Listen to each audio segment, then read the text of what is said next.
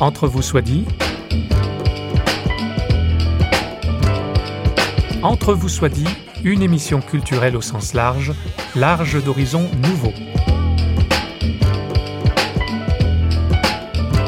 Avec vous, François Sergi, pour une demi-heure en compagnie d'un ou d'une invitée.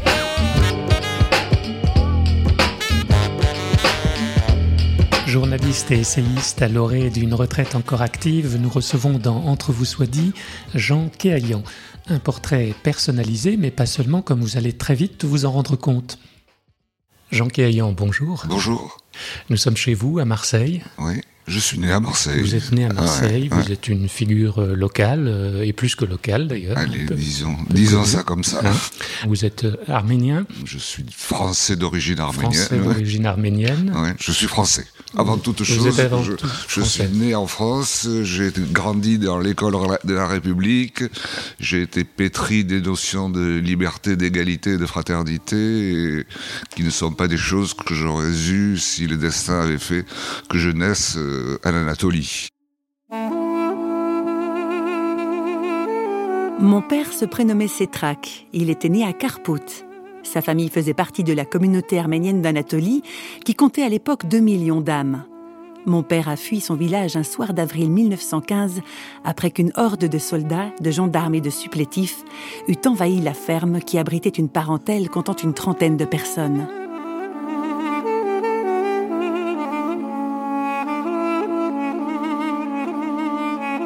Avril, le mois du génocide arménien. Avril 1915. En ce début du XXIe siècle, où en est-on? À une année du centenaire du génocide arménien, va-t-on enfin voir les lignes bouger? Pour un Arménien, aller en Turquie a longtemps été tabou. Jean Kiayan, notre invité, n'a pas hésité à retourner en Anatolie, région tout à l'est de la Turquie, et qui en grec, Anatole signifie Orient levé de soleil. Il l'a fait au début des années 2000, un été. Un voyage sur les traces des siens qui a donné lieu à un carnet de bord publié par le journal Libération. Il fait part de ses convictions et ses propos seront complétés en fin d'émission par ceux de Jean-Pierre Nigogossian, avec lequel nous nous interrogerons sur l'identité chrétienne de l'Arménie. Tous deux ont une position minoritaire dans la communauté arménienne quant au rapport à la Turquie, mais il nous a semblé utile qu'elle soit entendue. Et enfin, nous aurons un invité surprise. Jean Kéayan nous dit d'abord les raisons profondes de ce périple en Anatolie. C'était double. D'abord, euh, en vieillissant, on a plus, ou moins le besoin de retrouver euh, des racines de retrouver des lieux, surtout quand l'enfance a été bercée par l'idée que c'était des lieux maudits qu'on pourrait plus retraverser, retrouver. Il y avait cet aspect. Et puis il y en avait un autre sur un plan politique, euh, citoyen et de journaliste euh, géopoliticien. J'ai toujours été pour militer en faveur de l'entrée de la Turquie dans l'Europe ce qui n'était pas toujours très bien vu dans ma communauté, dans mon milieu, mais il n'empêche que c'était pas une posture et j'avais envie de témoigner là-dessus. Et naturellement, pour témoigner sur un sujet aussi grave, il faut voir à quoi ça ressemble, commencer. Et donc c'était cette double démarche qui m'a donné envie d'aller voir euh, les terres sur lesquelles avaient évolué et grandi mes grands-parents disparus.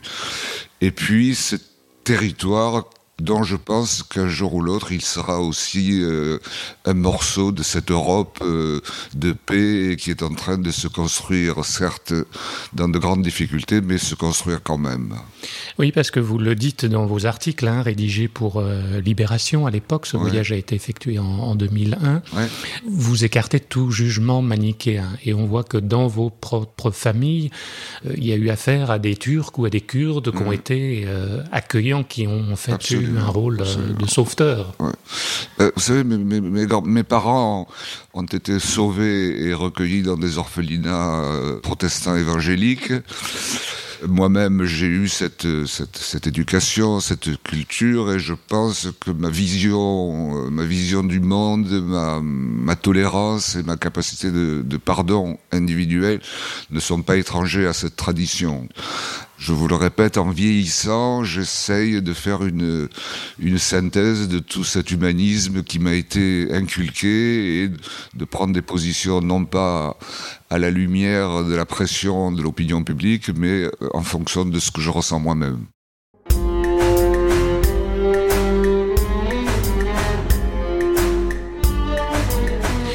Alors on va sur les traces de Cétrac et Guldené, ouais, qui sont mes parents. vos parents, Ouais. et vous-même vous allez découvrir ou apprendre euh, quelque chose de l'histoire de, votre mère en absolument, particulier. ma mère, hein. ouais, vous pouvez nous raconter ce récit assez incroyable de survie miraculeuse de votre Ben mère oui, ma mère, euh, naturellement, ne pouvait pas le raconter de son vivant, mais en règle générale, Elle ne le voulait pas. les rescapés ne racontaient pas parce que euh, ils voulaient pas transmettre à leurs enfants l'horreur euh, avaient connue ou qu'on leur avait rapportée. Et ils voulaient préserver leur descendance.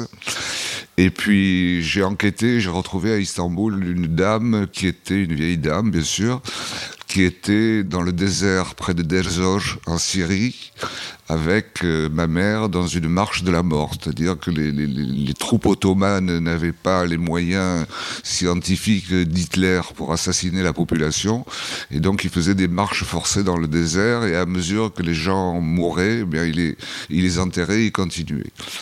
Maman, à l'époque, était un bébé, qui, comme tous les bébés, manquait de lait, manquait d'eau et manquait de soins, et qui pleurait et qui criait. Donc c'est une, dame à Istanbul, une vieille dame à Istanbul qui me raconte ça. Et à un moment donné, les gendarmes turcs ont arraché ce bébé des bras de- des parents. Et sous les lamentations des mères qui étaient là, euh, l'ont enterré dans le sable et ont continué leur route. Et comme par miracle, une jeep ou une ambulance de missionnaires américains qui essayait de sauver des blessés s'est arrêtée là et a entendu des gémissements qui sortaient de sous terre. Ça devait être ma mère qui était là, donc euh, ça me donne une certaine euh, Un sentiment de précarité. de précarité dites, hein. absolue. Ouais. ouais, ouais, ouais. Mais on est tous dans un sentiment de précarité quand on réfléchit d'où viennent nos vies. Mais en même temps, il y a des précarités qui sont un peu plus précaires que d'autres. Alors quand vous dites que les, les Turcs, enfin c'était le gouvernement des jeunes Turcs à l'époque, n'avaient pas les mêmes moyens, n'ont pas utilisé les mêmes moyens que Hitler, il y avait quand même une, une volonté euh, délibérée et assez planifiée quand même. Euh, Vous, vous citez le, le télégramme euh, envoyé par le ministre de l'Intérieur. Ouais, qui, ouais, euh, ouais. Le gouvernement a décidé d'exterminer entièrement les Arméniens habitant en Turquie. Euh, ceux qui s'opposeront à cet ordre ne pourront plus faire partie de l'administration, sans égard pour les femmes, les enfants et les infirmes, quelque tragiques que puissent être les moyens d'extermination, sans écouter les sentiments de la conscience, il faut mettre fin à leur existence. Ben, je crois que c'est la définition même d'un génocide. Voilà. Alors pourquoi est-ce que ce, ce terme, cette euh, application de ce mot de génocide, ça n'est pas venu tout de suite? Vous savez, quand ça s'est produit, je ne veux excuser personne. On parlait de fait de guerre. J'essaye de m'expliquer. Tout ça s'est produit euh, pendant la guerre de 14-18. C'était la boucherie généralisée en Europe. Mm. Qui se souciait de petits massacres, entre guillemets, qui se déroulaient quelque part en. Anatolie et qui euh, était un peu des laissés pour compte de, de l'histoire. Ce qui est beaucoup plus tragique pour l'histoire, c'est que euh, une fois que la, guerre a été terminée, les historiens n'aient pas mis ça sur le tapis et que les Turcs qui avaient pris le pouvoir n'aient pas voulu se débarrasser de ce cadavre qu'ils avaient dans le placard. Voilà. Ça, c'est pour moi une grande souffrance et une grande difficulté de ne pas comprendre pourquoi euh, l'histoire n'a pas soldé ses comptes à ce moment-là et que euh, il va fa- falloir attendre 2015 pour célébrer le centième anniversaire de ce génocide.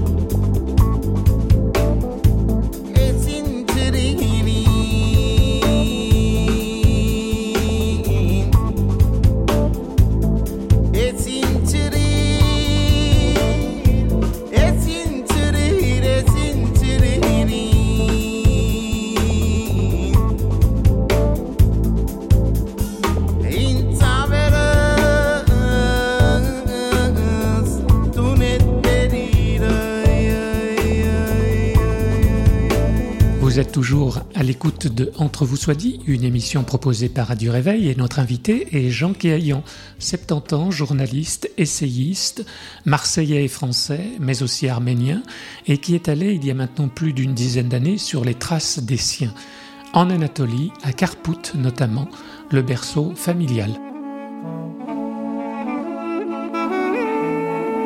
La chaîne du Taurus se dresse subitement sur notre horizon et la citadelle en ruine découpe le haut des montagnes.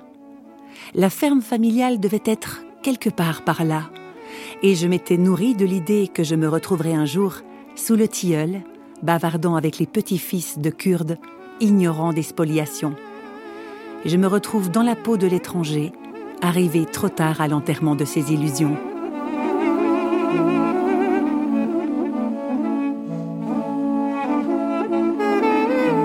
Aujourd'hui, je suis plutôt pessimiste dans la mesure où celui qui détermine la politique arménienne, c'est euh, Vladimir Poutine. Et Vladimir Poutine n'est pas un, parangon de démocratie et de liberté, c'est le moins qu'on puisse dire.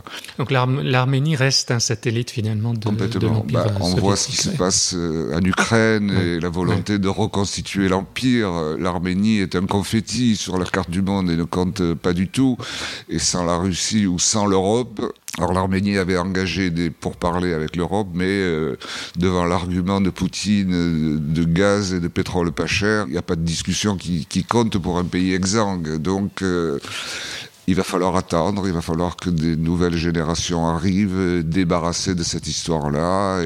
De toute façon, j'ai cette espèce euh, d'optimisme qui me fait penser que la vérité historique finit toujours par triompher. Les églises euh, en Anatolie, vous dites qu'elles sont devenues des entrepôts pour générateurs électriques, musées, dépôts pour euh, bousses de vaches, euh, Ouais. manufactures de tapis, cinéma, etc.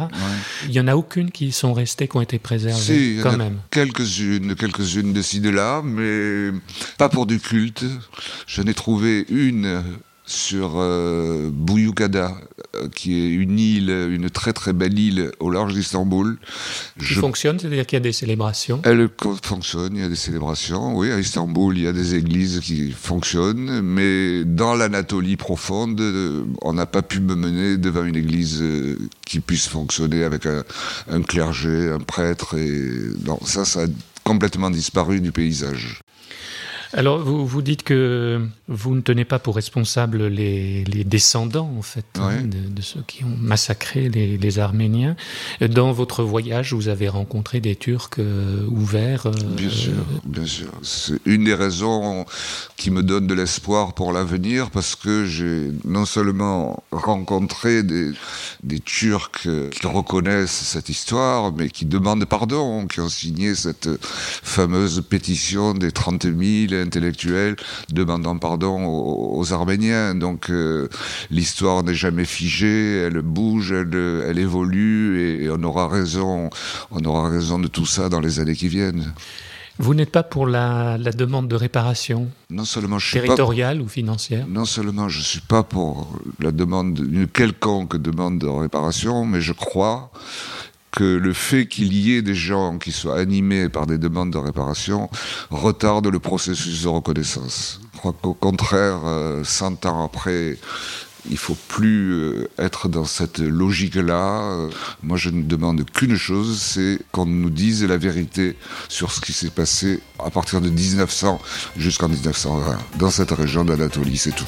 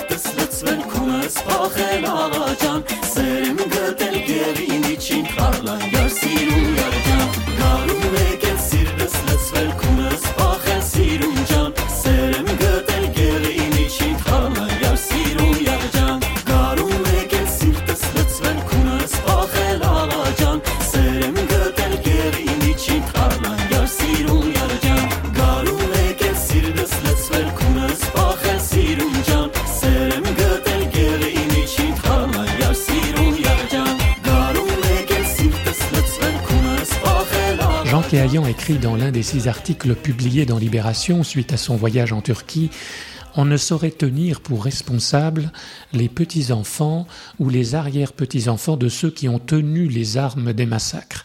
Et il ajoute Tenir compte de la douleur arménienne ne signifie pas négliger la fierté de 70 millions de Turcs. Fin de citation. Où a-t-il puisé sa tolérance et sa capacité à pardonner?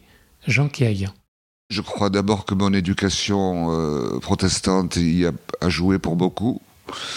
Avoir conscience que dans un combat quel qu'il soit, le plus petit et le plus faible doit être intelligent pour deux.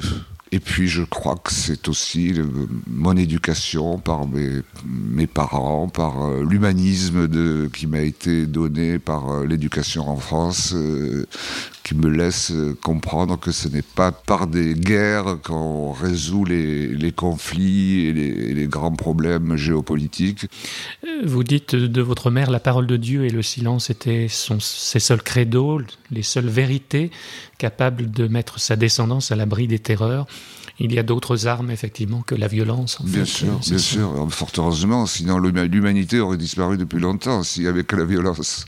Vous n'êtes pas posé la question, comme pour les Juifs qui ont vécu leur, euh, la Shoah, Dieu, euh, dans tout ça, pourquoi a-t-il permis cela? Non, je ne me pose pas la question, c'est les hommes, C'est les hommes qui sont responsables. absolument. En termes d'action, euh, justement, il y, a, il y a- il y a une association qui a été créée, l'association euh, Solidarité protestante France-Arménie. Quels en sont les objectifs? C'est une association qui a été créée par mon beau-frère, qui est le pasteur Saagian, avec qui j'étais en Arménie au moment de l'indépendance. Et naturellement, nous avons pris à ce moment-là conscience que l'Arménie allait traverser des périodes de turbulences euh, considérables. Et c'est la raison pour laquelle j'ai écrit un livre à ce moment-là qui s'appelait Mes papiers d'Arménie, où j'annonce la création de cette euh, association et qui, depuis plus de 20 ans maintenant, euh, organise euh, de l'aide aux jeunes gens qui font de la francophonie et surtout organise des restaurants solidaires pour les personnes âgées. Et nous avons offert plus de 5 millions de repas à des gens complètement démunis dans des, dans des villes en dehors de la capitale.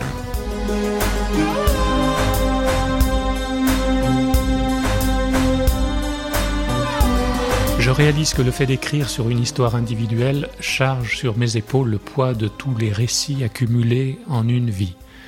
Vous vous rendez vivant, vous maintenez la mémoire de ce qui s'est passé dans votre famille, mais dans d'autres familles euh, Oui, arméniennes. mais Donc il y a aussi un, un- un désir de transmission. Il y avait un désir de transmission, et puis il y avait surtout le fait que j'étais en âge de prendre ma retraite.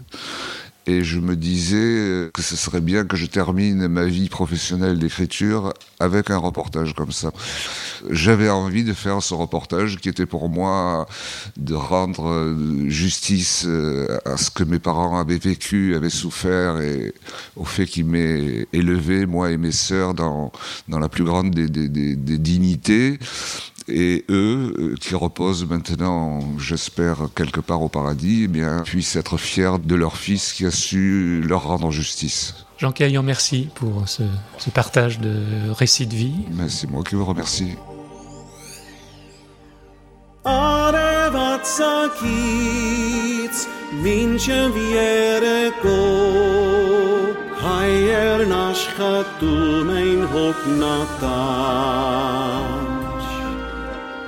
আমার watapin morgen nam kita.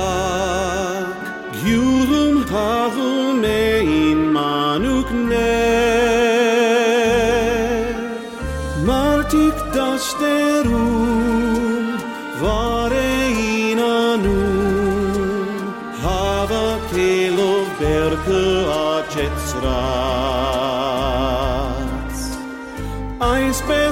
kurello, uhi hartello.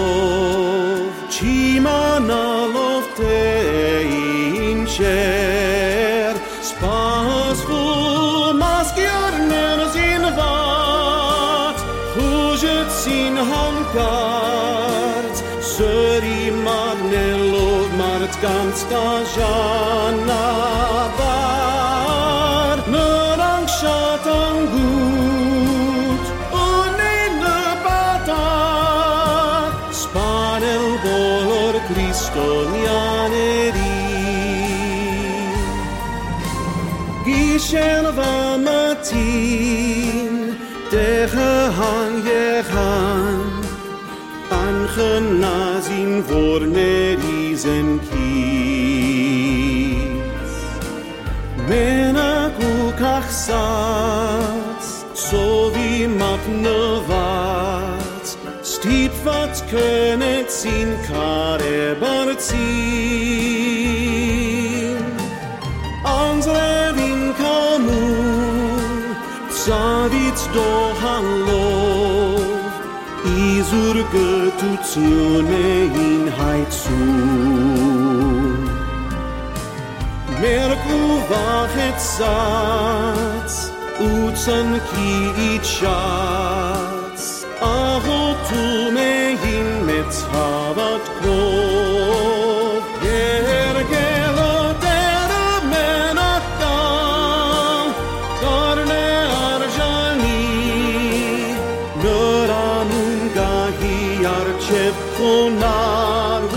Pour compléter les propos de Jean Piaillan, nous avons voulu interroger un autre intervenant arménien, Jean-Pierre Nigogossian.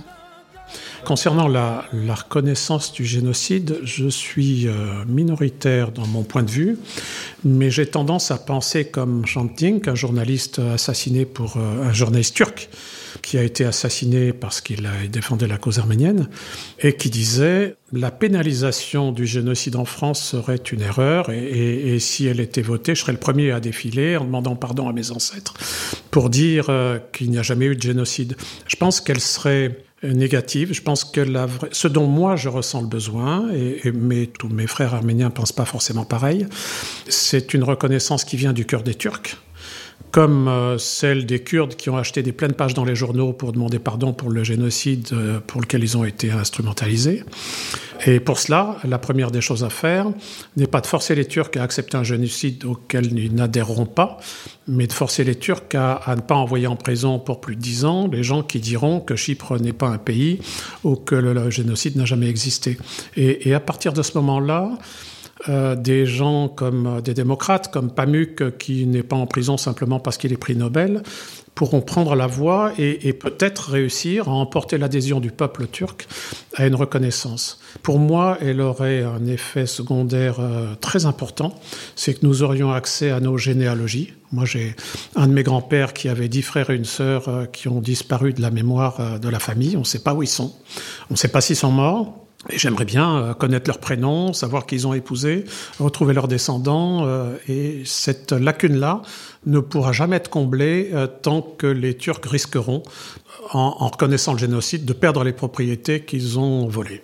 Vous avez de, de l'espoir quant à cette reconnaissance et à de nouveaux rapports avec la Turquie?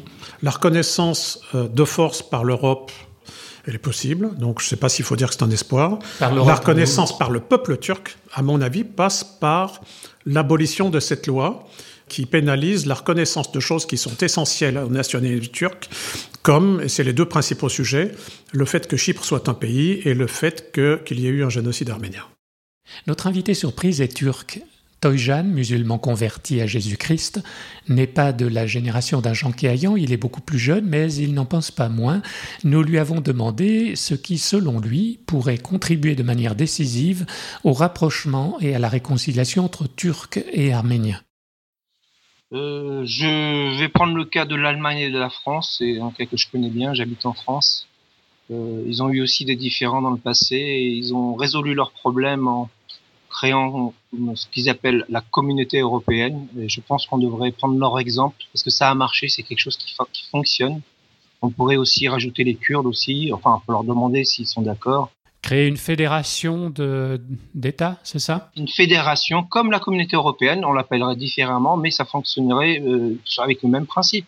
Mmh. Euh, liberté de circulation, les Arméniens pourraient venir travailler en Turquie et vice-versa. Pareil pour les Kurdes. Et puis, euh, on pourrait aussi ajouter les pays annexes qui se trouvent à l'est de la, de la Turquie. Donc, je pense que la Turquie devrait arrêter de s'entêter à vouloir rentrer dans la communauté européenne. Ça serait pas à son avantage il devrait créer sa propre communauté, euh, je sais pas comment l'appeler, communauté asiatique, communauté, enfin bon, faudrait qu'il trouve un nom quoi. Mais voilà comment ça pourrait résoudre les problèmes. Et puis il y aurait, il y aurait moins de risques de guerre aussi. Euh, ça pourrait instaurer la paix euh, durablement dans le secteur en fait. Voilà une proposition qui peut étonner, mais qui a le mérite d'encourager les échanges et le dialogue. Pour autant, est-elle réaliste et la Turquie en état de s'engager sur cette voie? Rien n'est moins sûr.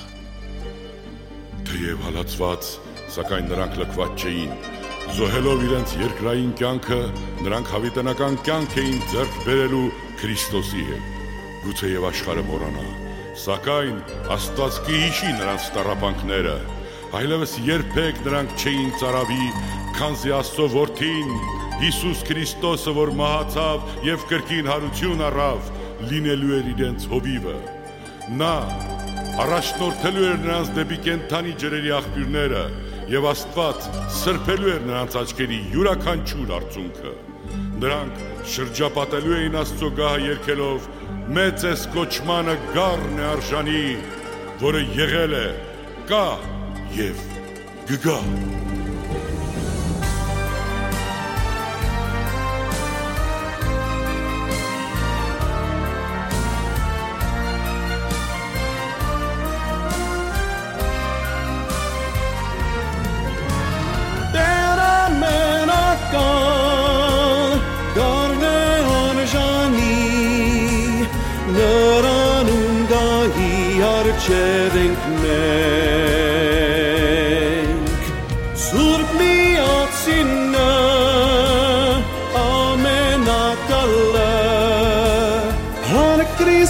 sin meno ta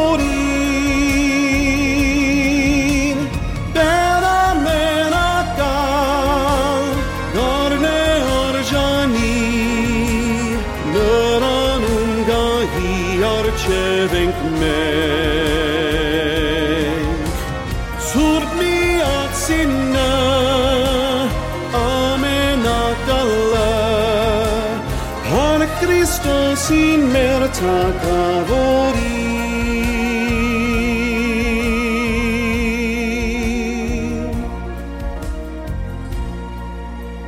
Merci à Jean Kéayan d'avoir partagé son itinéraire de vie et ses convictions. Il n'est en rien le porte-parole officiel de la communauté arménienne en diaspora. Son témoignage n'en a pas moins de valeur et à une année du centenaire du génocide arménien, on retiendra des propos des uns et des autres, y compris du jeune Toyjan, ce même désir de paix intérieure et collective. Tsedetsusyun, comme on dit en arménien. Au revoir les amis et merci à Stanislas Piaget pour la programmation musicale. C'était une émission Entre vous soit dit, signée Radio Réveil.